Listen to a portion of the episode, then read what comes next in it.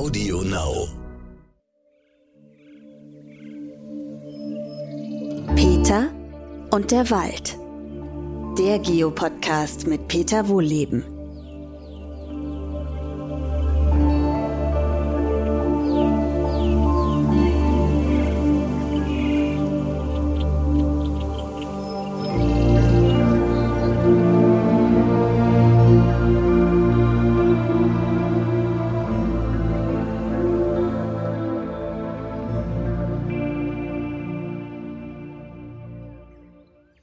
Herzlich willkommen zu meinem neuen Podcast. Diesmal nicht von drinnen, sondern von draußen. Ich stehe hier nämlich in einem uralten Buchenwald und möchte euch etwas zum Geheimleben der Bäume erzählen. Und dass es auch mit solchen stummen Gesprächspartnerinnen und Partnern nicht langweilig wird, das werdet ihr gleich sehen. Also wir laufen mal ein kleines Stück.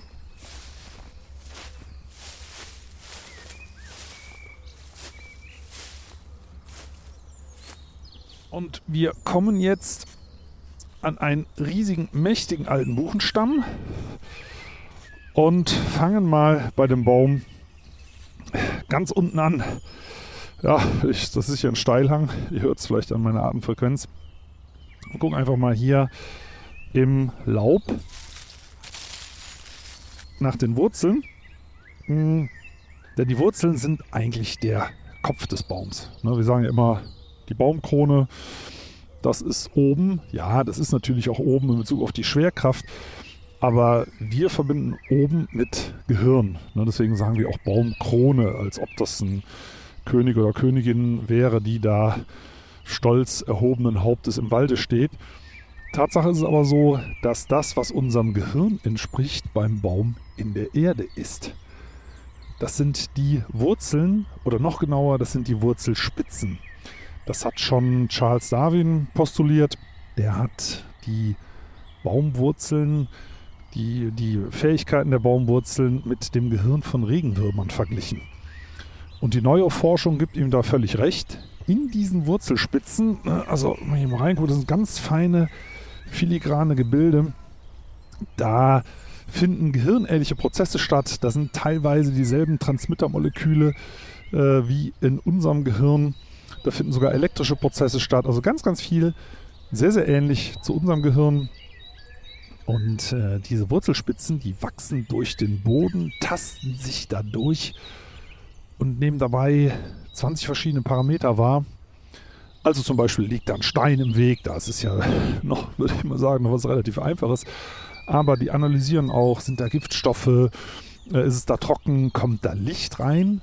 Und jetzt denkt man, ja, wie geht das denn? Wie kann denn Licht, ne, also wenn der Schwerkraft wahrnimmt, der Baum, das machen die Wurzeln ja auch, dann wachsen die ja automatisch nach unten. Äh, wozu müssen die ja Licht wahrnehmen? Aber jetzt denkt mal darüber nach, wenn so ein Baum zum Beispiel im Hang steht, da können die Wurzeln ja schon nach der Seite, nach unten und seitlich rauswachsen. Ja, und das registrieren die Wurzeln eben auch alles. Ähm, die registrieren natürlich noch viel, viel mehr. Zum Beispiel, ne, wenn wir mal ein Stückchen weitergehen, hier sind so kleine Bäumchen. Das ist der Nachwuchs von, dem, von dieser großen Buche, die ich hier gerade gestanden habe. Der große Baum kann über Wurzel, mit seinen Wurzelspitzen feststellen, ist das hier Nachwuchs von mir? Also sie erkennen sich über die Wurzelspitzen. Also fragt mich nicht, wie genau die das machen. Da ist vieles noch nicht erforscht. Übrigens eine ganz häufige Antwort in dem Zusammenhang weiß man nicht. Aber über die Wurzelspitzen erkennt diese alte Buche, also erstmal ist es überhaupt eine Buche oder ist es eine Eiche, weil Eichen interessieren ihn nicht. Ne? Das ist eine völlig andere Art, so wie sagen wir, für uns, wir sagen, Präriehunde oder so, interessiert uns vielleicht nur so ein bisschen nebenbei, aber nicht wirklich als Familie. Nein, also ihr erkennt, ist das hier mein eigener Nachwuchs? Ah, mein eigener Nachwuchs, das sind meine Baumkinder und mit denen vernetzt sie sich dann. Ja, das heißt, die Wurzeln wachsen zusammen und die pumpt denen dann Zuckerlösung rüber. Das ist wirklich was Analoges wie Stillen bei uns Menschen. Also es wird Nährflüssigkeit rüber gepumpt und das kann man feststellen, wissenschaftlich relativ einfach mit radioaktiv markierten Zuckermolekülen. Ne, dann sieht man, kann man nachher feststellen mit dem Geigerzähler, ah, wo sind die denn gelandet? Ja, okay, vielleicht nicht die umweltfreundlichste Methode, aber das ist Wissenschaft ja eh nicht immer. Ja, auf jeden Fall die äh, alte Buche, die merkt, ah, das sind meine, die gehören zu mir. Also auch das registriert sie mit ihren Wurzelspitzen. Und die Wurzeln, auch das weiß man, regulieren den ganzen Baumkörper. Also wenn es zum Beispiel trocken wird, ne, das merken die Wurzeln ja als erstes, weil ne, Saug, Saug, Saug, kommt nichts mehr. Äh, und dann signalisieren die ihrem gesamten Körper, alles dicht machen. Ne? Blätter dicht machen. Oben an den Blättern sind ja sowieso kleine Münder, da kommen wir nachher noch dazu. Äh, die müssen sofort geschlossen werden, damit da kein Wasserdampf mehr rauskommt. Der ganze Wasserhaushalt wird abgebremst, damit der Baum auf Sparflamme runtergeht. Und wenn Bäume so eine heftige Dürre mitgemacht haben, so wie in den letzten drei Jahren, dann merken die sich das für immer. Das gibt es also langjährige wissenschaftliche Untersuchungen dazu, dass Bäume ihren Wasserverbrauch dann massiv drosseln. Also an einem heißen Sommertag kann das durchaus 500 Liter sein, die so ein Baum da rausjagt, aber wenn eben nichts mehr da ist, dann geht das nicht. Und äh, die drosseln dann ganz massiv ihren Wasserverbrauch, damit der Bodenspeicher, also das Wasser, was im Boden äh, gespeichert ist in wie so einem Schwamm, damit das einfach länger reicht. Ne, weniger verbraucht hat hinten raus eben mehr. Das alles regeln die Wurzeln. Also streng genommen kann man sagen, so ein Baum steht eigentlich auf dem Kopf. Also wenn wir den schon mit uns vergleichen wollen, ne, dann wäre das so, als wenn der Kopf im Boden steckt. Da ist eigentlich das Baumhirn. Jetzt könnte man natürlich sagen, naja, also die Wurzelspitzen, das sind ja so ganz kleine äh, Dingelchen. Äh, das ist ja nicht so ein riesen Proteinklumpen wie bei uns, sondern das sind ja ganz kleine Strukturen und davon gibt es aber dann Millionen oder Milliarden. Äh, wie kann das zusammen wie ein Gehirn funktionieren? Naja, kann man entgegnen. Also zum einen haben wir sowas Analoges für unsere Computer, nämlich die Computer Cloud, also ganz viele Computer zusammenrechnen. Und zum anderen gibt es das sogar im Tierreich. Also es gibt sehr intelligente Tiere wie den Oktopus, der er hat sein Gehirn teilweise, große Teile seines Gehirns auf die Arme verteilt. Und äh, der ist sehr, sehr intelligent und ja, hat eben keinen Zentralcomputer in Anführungszeichen. Und das haben Bäume eben auch nicht. Also das hat mir mal ein polnischer Wissenschaftler gesagt. Er vermutet eben auch, dass Bäume wie so eine Cloud mit ihren Wurzelspitzen zusammenarbeiten. Aber gut, die machen ja nicht nur das, die Wurzeln, sondern die pumpen auch Wasser aus dem Boden.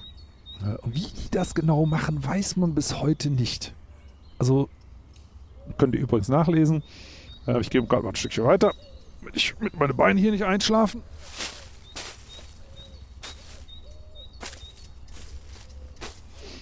Ähm, ja, wie das Wasser von unten nach oben kommt.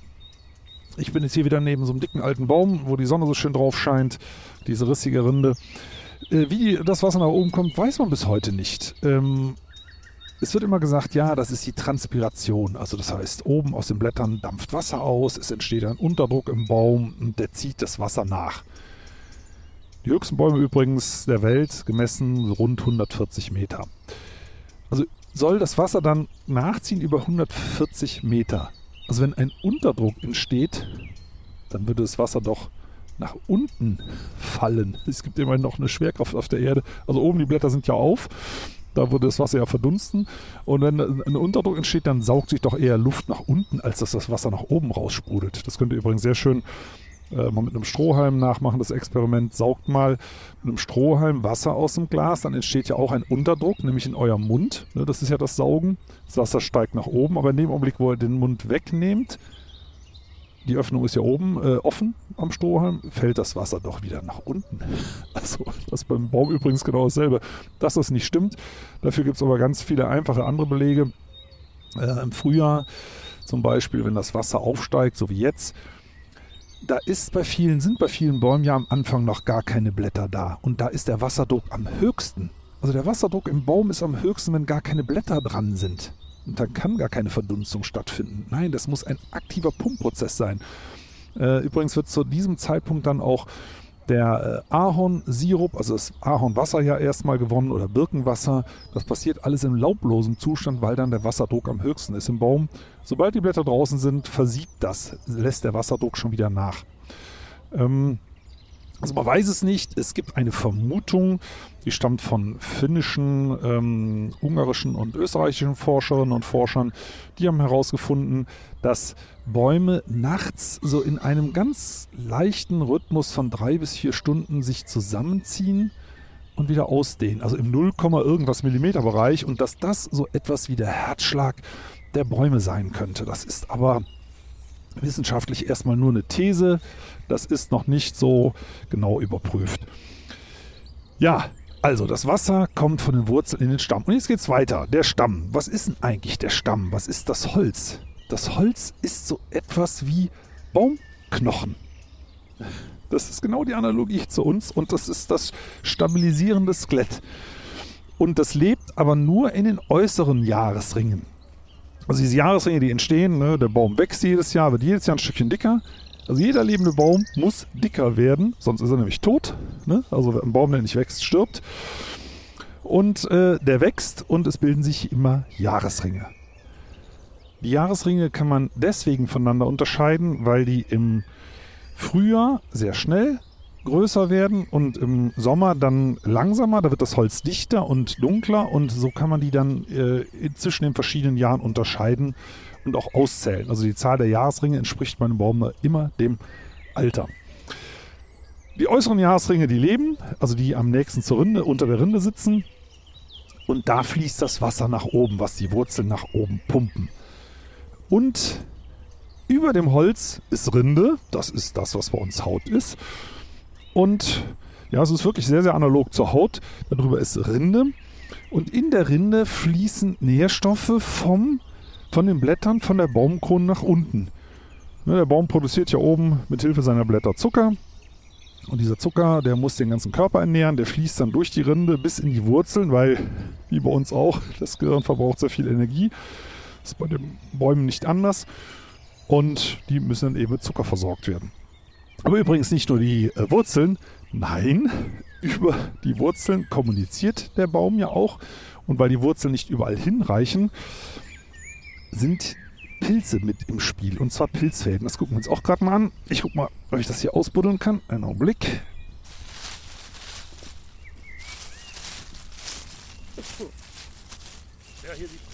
hier sieht man so schön also feine weiße Fädchen. Also wenn ihr so wühlt, dann macht das mal am besten direkt am Baumstamm.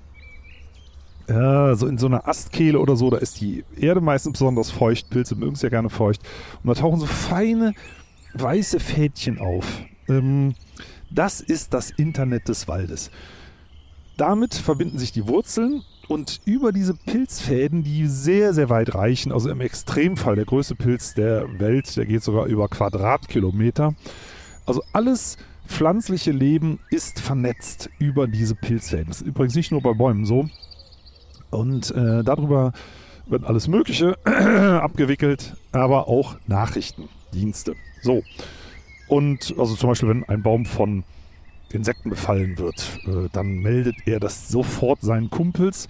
Daran sieht man übrigens schön, dass Bäume sehr sozial sind. Die denken nicht nur an sich. Also wenn das Konkurrenten wären, dann würden die ja sagen, Mensch, ja, ist ja schön, wenn der Nachbar äh, an, diesen, an diesen Insekten äh, verreckt, dann habe ich einfach mehr Platz im Wald.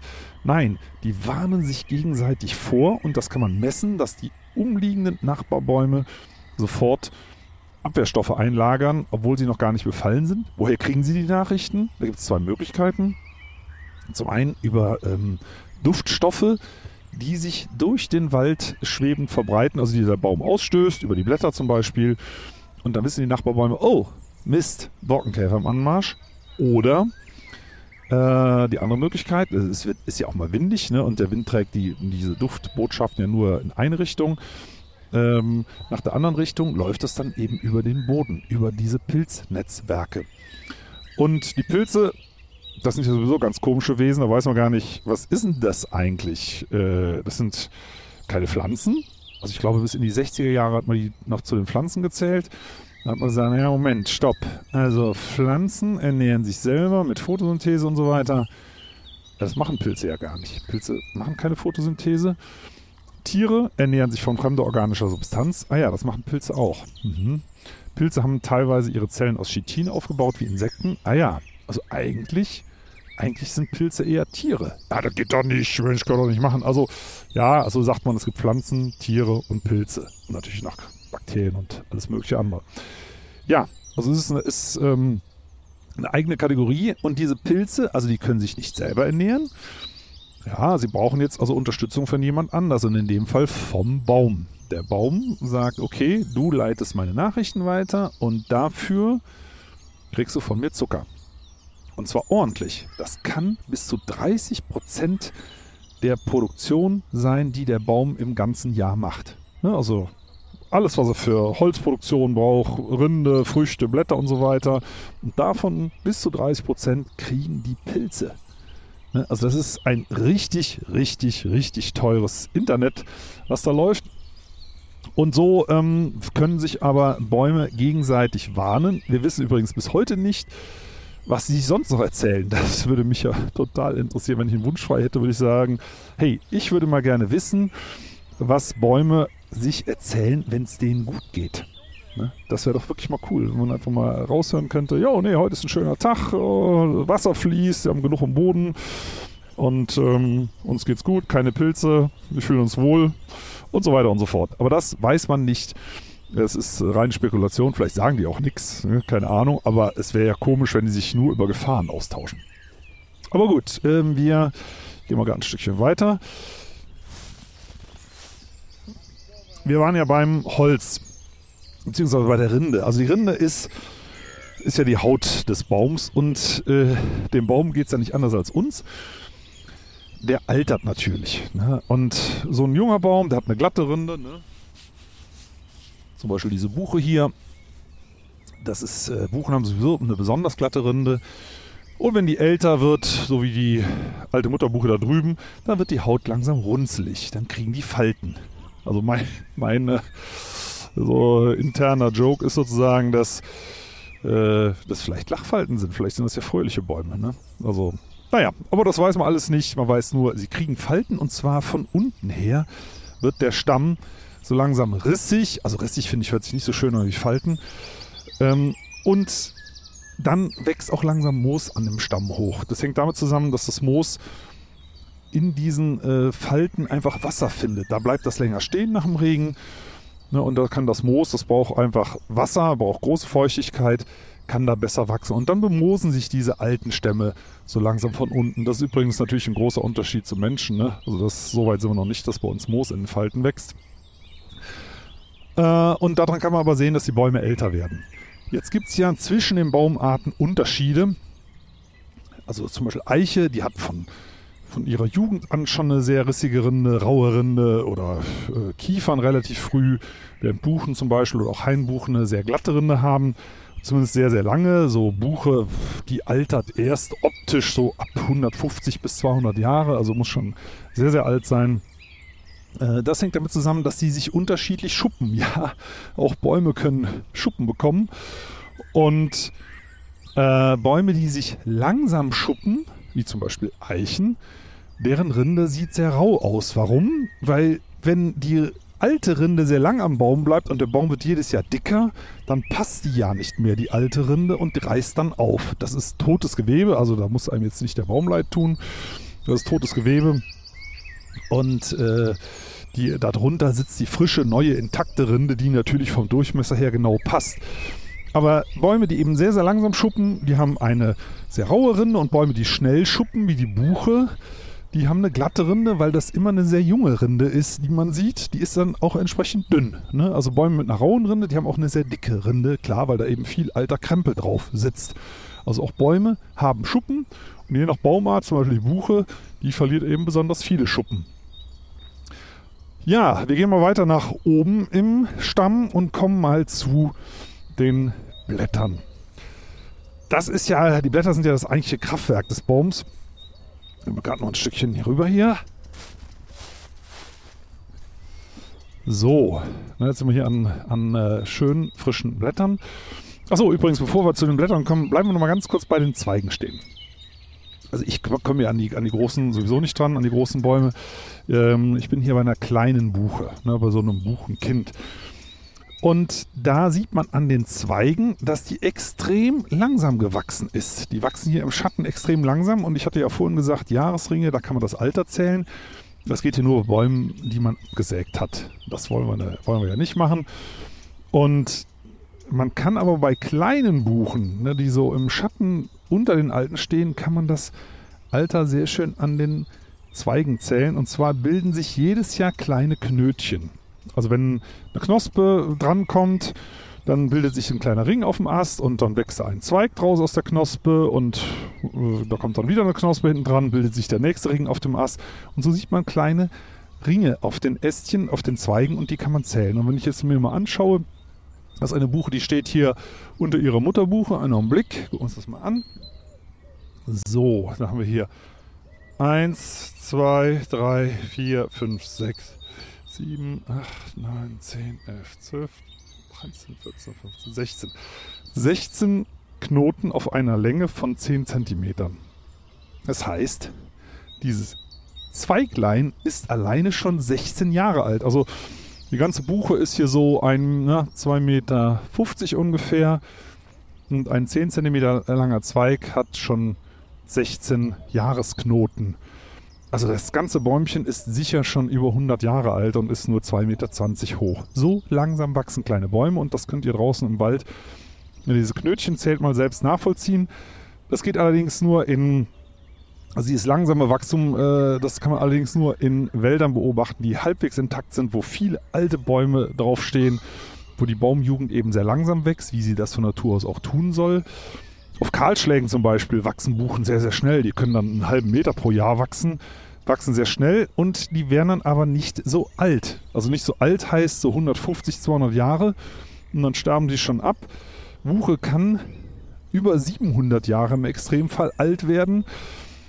Das wird sie aber nur, wenn sie langsam wächst. Ne? Und genau deswegen wollen Mutterbäume, dass ihr Nachwuchs schön im Schatten, schön langsam aufwächst. Und das haben wir hier zum Glück. Ja, aber ich bin äh, jetzt über die Zweige ein bisschen gestolpert, das wollte ich euch unbedingt noch erzählen. Äh, kommen wir zu den Blättern. Die Blätter, ja, das sind die Kraftwerke des Baums und das sind natürlich auch Wunderwerke.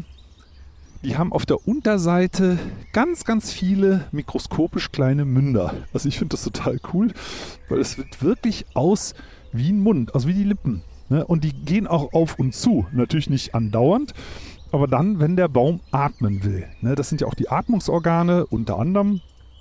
Und wenn er atmen will, der Baum, dann macht er diese Münder auf und ähm, da kommt, was kommt da raus? Da kommt natürlich Sauerstoff raus, klar. Das finden natürlich äh, wir Menschen super. Es kommt aber auch Wasserdampf raus.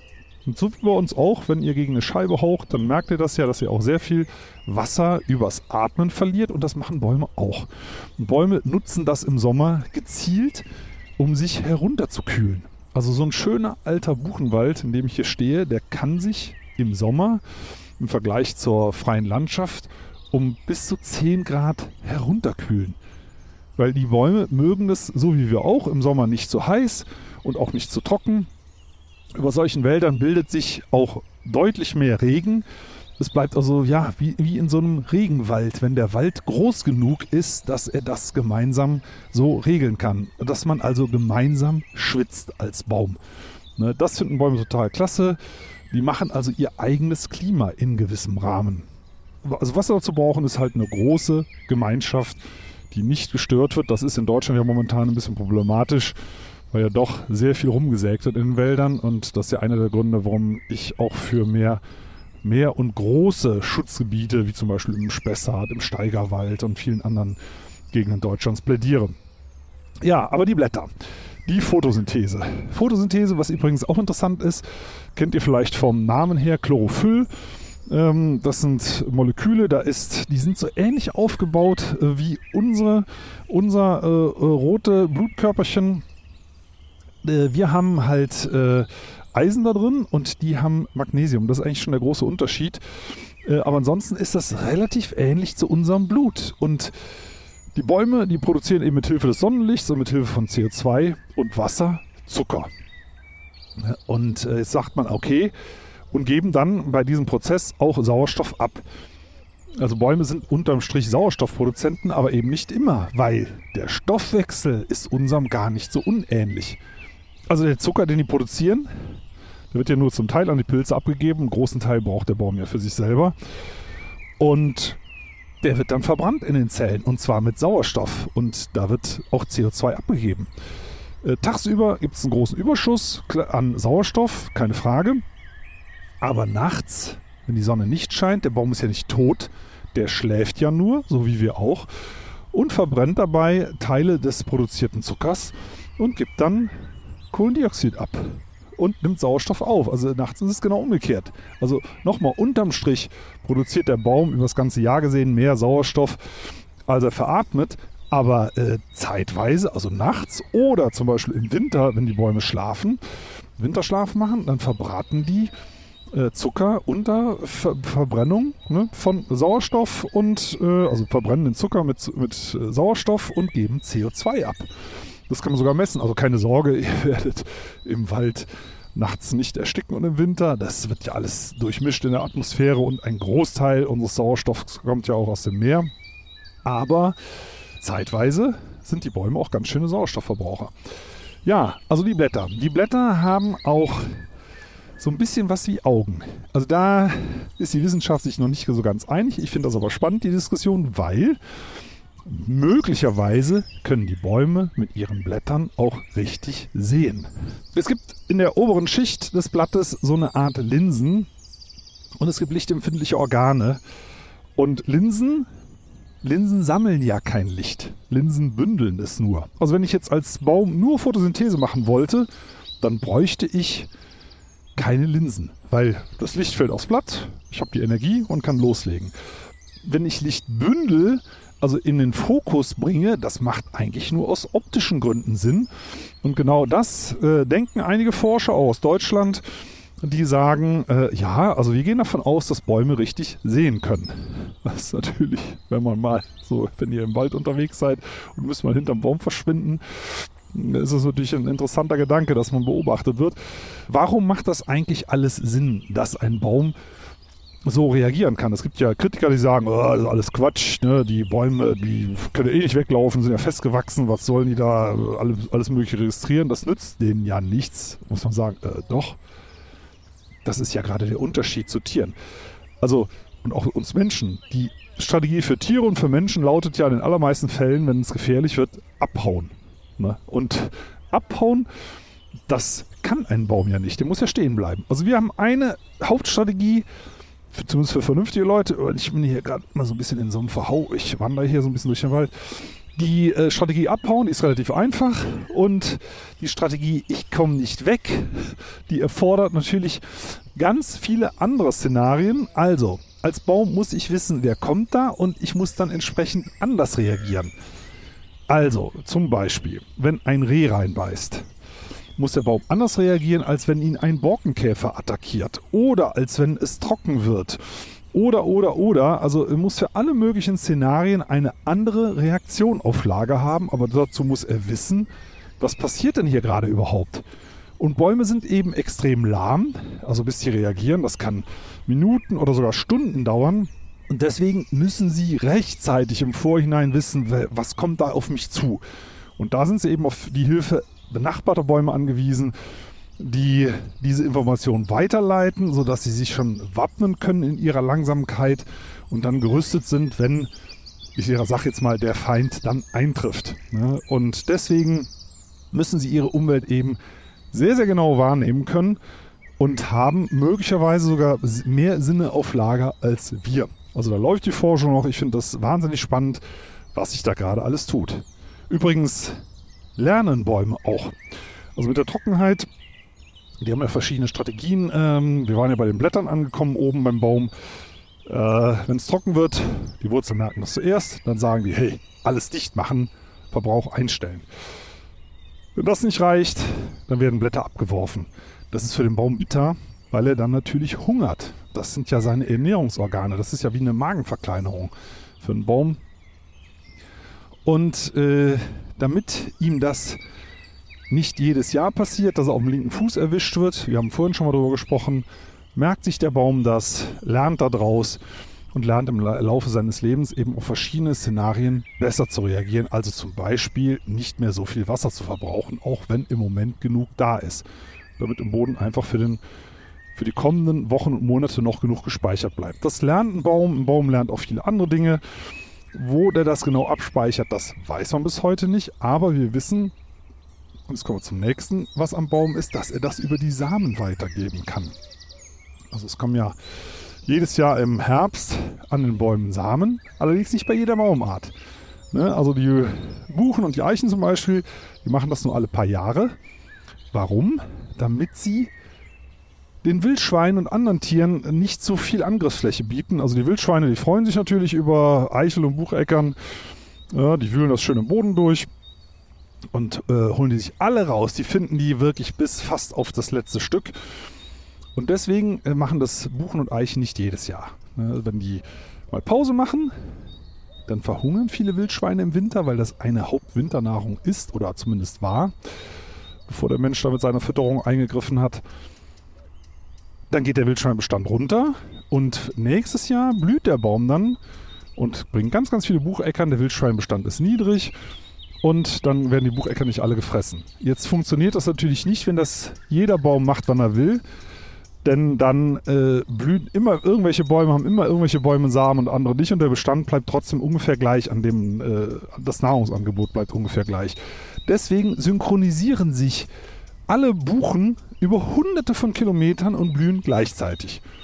Und dann eben nächstes Jahr nicht. Und deswegen nützt es den Wildschweinen nichts, wenn die rumwandern. Die finden dann nichts zu fressen, der Bestand bricht zusammen. Und im kommenden Jahr, wenn alle Buchen gleichzeitig blühen und Milliarden von Bucheckern produzieren, dann kann, äh, können die paar Wildschweine, die da überlebt haben, das nicht mehr auffressen. Und es werden ganz, ganz viele Sämlinge daraus entstehen. Und das ist ja, was die Buchen wollen. Die wollen ja keine Wildschweine füttern, die wollen Nachwuchs haben. Also das machen auch die Eichen zum Beispiel, das machen auch andere Bäume. Es gibt auch viele Baumarten, die jährlich blühen, zum Beispiel Weiden. Die produzieren Milliarden von Samen, äh, auch, auch Pappeln, ne? und die fliegen dann aber sehr, sehr, sehr weit und die haben eine ganz andere Strategie. Die Samen sind ja auch winzig, also die sind für Wildschweine jetzt völlig uninteressant. Äh, es gibt schon Tiere, die die fressen, also Vögel zum Beispiel, aber das, das sind äh, wirklich winzige Samen. Die können aber sehr, sehr weit reisen, über hunderte von Kilometern in einem Sturm und die wollen Neuland erobern. Die wollen gar keinen Wald bilden mit ihren Eltern, die wollen Neuland erobern. Die blühen jedes Jahr, äh, die sind außerhalb der lokalen Wildpopulation, die haben damit dann gar nichts zu tun. Also das sind Bäume, die jedes Jahr blühen, aber die, die gerne bei ihren Eltern bleiben, die einfach vom Baum fallen, die Samen und unter ihrem Mutterbaum keimen, die wollen natürlich nicht, äh, dass Wildschweine die dann auffressen und die regeln das über eine gemeinsame Verabredung, ja, man könnte fast sagen, eine gemeinsame Verabredung zum Sex. Das machen Buchen und das machen auch Eichen. Finde ich persönlich sehr, sehr faszinierend. Und in diesen Samen ist dann die gesammelte Lebenserfahrung der Altbäume drin.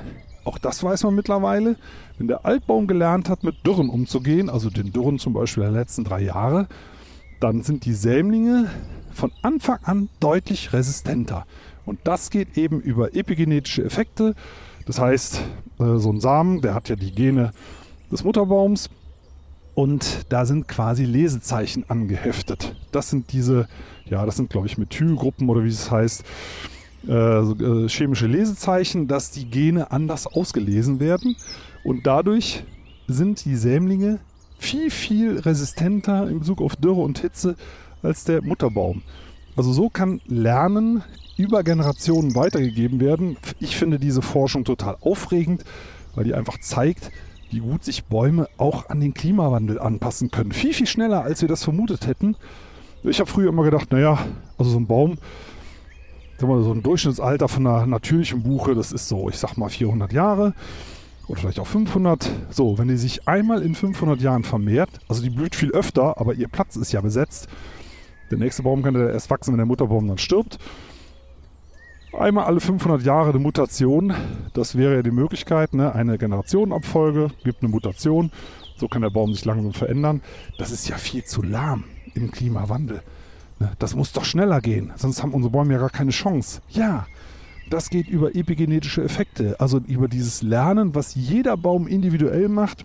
Und das machen unsere Buchen auch, das machen unsere Eichen, das machen eigentlich alle Bäume. Die lernen lebenslang und geben dann das komprimierte Wissen an ihre Samen weiter. Und diese Veränderungen, die sind bis zu 10.000 Mal schneller als Mutationen. Also Bäume sind gar nicht so lahm. Und das finde ich sehr, sehr ermutigend. Äh, wir sehen viele in der letzten Zeit, viele kranke Bäume. Also übrigens, wenn Bäume krank werden, gerade bei Laubbäumen ist es so, dass das Krankheitszeichen ist, wenn ganz oben in der Krone abgestorbene Äste auftauchen. Oben in der Krone, unten am Stamm ist es normal, so bildet sich ein Stamm. Aber oben in der Krone, das ist ein Alarmzeichen erster Güte. Aber dann ist der Baum erstmal krank. Der ist dann noch nicht tot. Und der lernt. Also man soll jetzt nicht jeden Baum, man sieht das ja leider häufig, äh, jeder Baum, äh, der, der so ein bisschen angeschossen aussieht, wird gefällt. Ja, nee, aus Sicherheitsgründen. Sehr oft an den Haaren herbeigezogen. Nein, aber das sind lernende Bäume. Die soll man mal lernen lassen, weil deren Samen, die haben es dann kapiert sozusagen und die können neue Generationen widerstandsfähigerer Wälder ähm, bilden. Also ein sehr, sehr hoffnungsvolles Signal, dass Bäume doch wesentlich schneller sind als gedacht. Ja, also ich stehe hier in diesem schönen alten Buchenwald. Wir haben hier noch diese Sozialgemeinschaft, wie sie vor Jahrtausenden von Natur aus geherrscht hat. Wir Menschen denken ja häufig, ich habe das übrigens als Förster auch so gelernt, dass Bäume Konkurrenten sind um Licht, um Wasser, um Nährstoffe und so weiter. Und ich habe aber über die letzten Jahre, über die vielen Forschungsberichte, die ich gesehen habe, Gespräche mit Wissenschaftlerinnen und Wissenschaftlern und auch eigene Beobachtungen gelernt, dass Bäume sehr sozial sind. Sehr sozial sind und sie müssen es auch, weil sie nur zusammen ihr kühles und feuchtes Lokalklima hinbekommen, weil sie sich nur zusammen gegen Feinde behaupten können, weil sie sich eben gegenseitig warnen und all diese Dinge. Und ich finde es übrigens auch ein sehr schönes Symbol für unsere menschliche Gesellschaft. Und jetzt könnte man sagen, naja, das ist jetzt aber ein bisschen sehr vermenschlicht. Aber Bäume gibt es seit 300 Millionen Jahren. Und den modernen Menschen seit 300.000 Jahren. Wir sind ja aus all diesem Leben hervorgegangen. Und wir denken immer, hey, wer hat es erfunden? Wir Menschen. Ne, da muss man sagen, oh, das ist ein bisschen größenwahnsinnig. Wir sind ja noch gar nicht so lange auf diesem Planeten. Äh, diese anderen Lebensformen, die sich viel früher arrangieren mussten, die haben solche Systeme entwickelt. Und weil es so vernünftig ist, haben sich solche Systeme auch bei uns Menschen durchgesetzt. Also dieses Soziale, dieses Miteinander, aufeinander Rücksicht nehmen, das ist ein Naturprinzip. Und Natur, und das haben viele Wissenschaftler und Wissenschaftler der letzten vielen Jahrzehnte auch missverstanden. Das äh, lichtet sich zum Glück jetzt. Natur ist nicht Kampf. Natur ist Kooperation.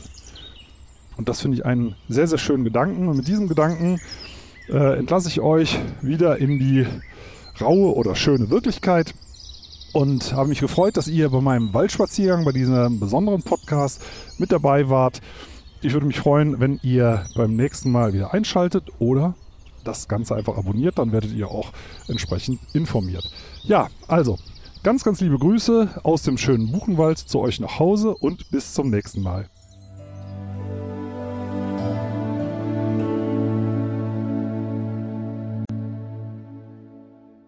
Schön, dass ihr zugehört habt. Vielen Dank. Und wenn euch die Folge gefallen hat, abonniert doch den Podcast gerne auf AudioNow, Apple Podcasts, Spotify oder anderen Plattformen. Und über eine Bewertung bei Apple Podcasts würde ich mich auch sehr freuen. Übrigens könnt ihr dort auch gerne kommentieren. In der Podcast-Beschreibung findet ihr auch einen Link für ein Abo für Wohllebenswelt, mein Magazin. Und für euch alle gibt es dann eine Gratis-Ausgabe dazu. Und jetzt gibt es zum Abschluss noch etwas Waldatmosphäre für zu Hause. Viel Spaß beim Entspannen und bis zum nächsten Mal.